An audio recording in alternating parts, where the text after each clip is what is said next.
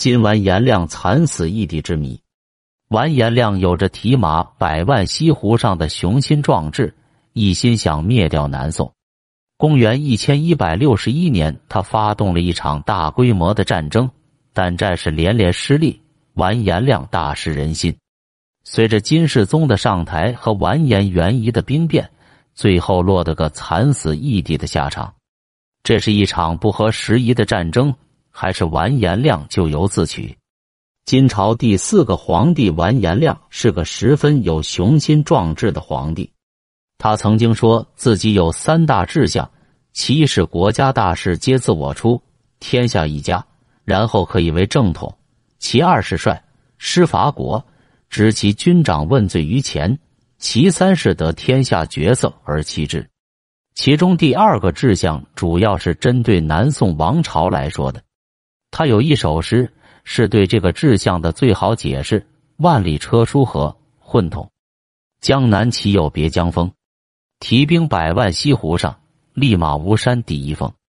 他的脑中一直想把美丽的江南据为己有，把南宋王朝一举灭掉。为了消灭南宋，完颜亮大力加强与南宋的外交，放出了一手接一手的和平烟幕。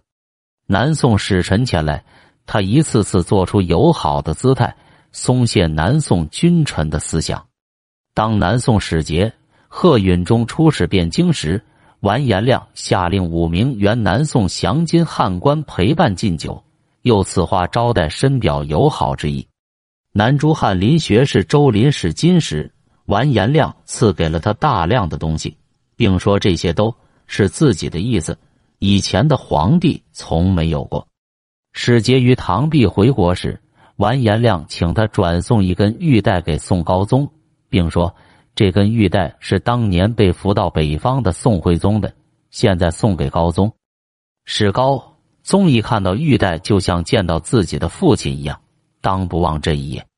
在金宋边境上，他下诏汝州附近一百五十里的州县量遣商贾傅文汤之士，设榷场户时，给人一种商冒熙熙攘攘的景象。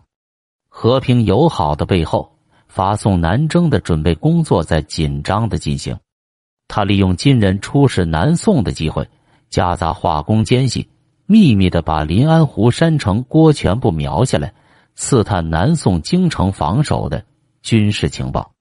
他派左丞相张浩修建汴京宫室，将宋朝原有的宫室台榭全部拆除，片瓦不留，然后全部重建。新建的宫殿。物极华丽，宫柱上装饰以黄金，再在上面设以五彩金屑飞空如落雪。为做好亲送准备，他遣使分往上京几个路，凡年二十至五十的男丁全部充军。他让工部尚书苏保恒在通州督造战船，又命诸路总管府造兵器，并将诸路旧存的兵器全部集中到中都。民间所有骡马也全部被调征用，各州所贮藏的粮米不得他用，随时准备供给大军。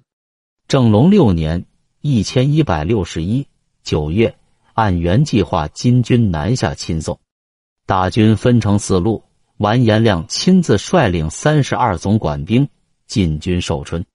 十月，金军渡淮，攻占了海和等州。这时的完颜亮趾高气扬，期望他的百万雄师指日即可踏平南宋。到那时，他就可一醉吴山顶上风。不过，海上攻临安的一路并不顺利，在密州胶西县被宋军打得大败。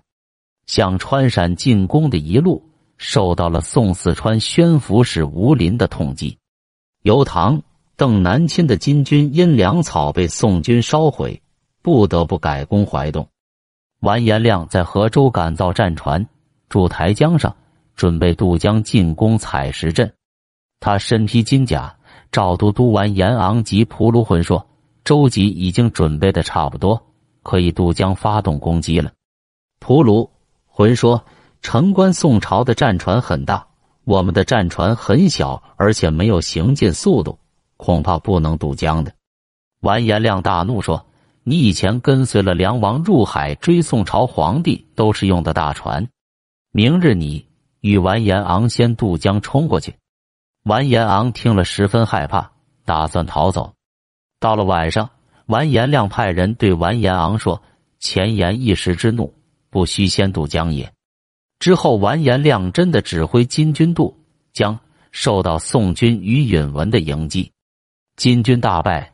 大部分士兵被杀死在江中，完颜亮被迫移军瓜州，准备夺取对岸的镇江。但这时的金军中已人心动摇，普遍厌战。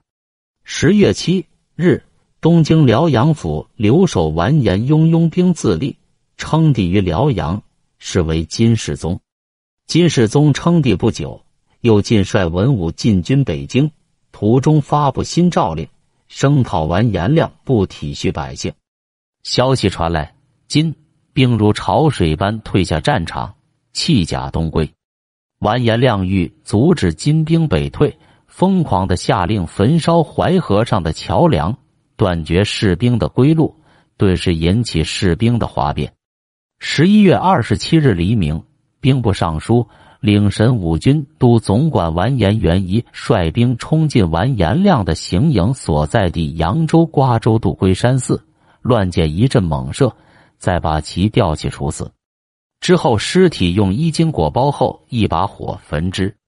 就这样，完颜亮结束了他的统治，惨死异地，年仅四十岁。兵变过程中，尚书右丞李通等大臣也被杀。元仪兵变成功后，行左领军赴大都督事，令使者杀太子光英于南京。他以金大都督府的名义移牒南宋，说郑龙师的，无名兴师，两国生灵，枉被涂炭，已从废允，建议班师，各务散兵，以图就好。退兵三十里，派人到镇江议和，大军北还。夺权后上台的金世宗对他的前任再踩上一脚，第二年将完颜亮降封为海陵郡王，而事实上完颜亮从未履记过海陵。这还不够，在决定完颜亮的谥号时，将他类比成隋炀帝，是曰阳。一千一百八十二年，再度召降为海陵庶人，发起尸骨于大房山金皇陵。迁埋于山陵西南四十里外的荒郊，就这样，完颜亮最后落得个凄凉的下场。对完颜亮的惨死他乡，金人自不会有什么好的评价。金世宗时，有谁能揭露完颜亮几件坏事的，就可以升个好官。如此，谁还会替他说几句真话？今天还有很多人认为完颜亮是发动了一场不合时宜的战争。南宋对金并没有什么威胁。金熙宗以来，两国关系朝着较平和的方向发展，而完颜亮不顾当时金弱宋强的客观条件，错误地做出了伐宋的决策。他的惨死是咎由自取。不过，也有人给予高度评价，认为完颜亮发动了一场符合中国社会发展要求的统一战争，只是客观条件不成熟。志大心切，混一天下的事业竟以失败而告终。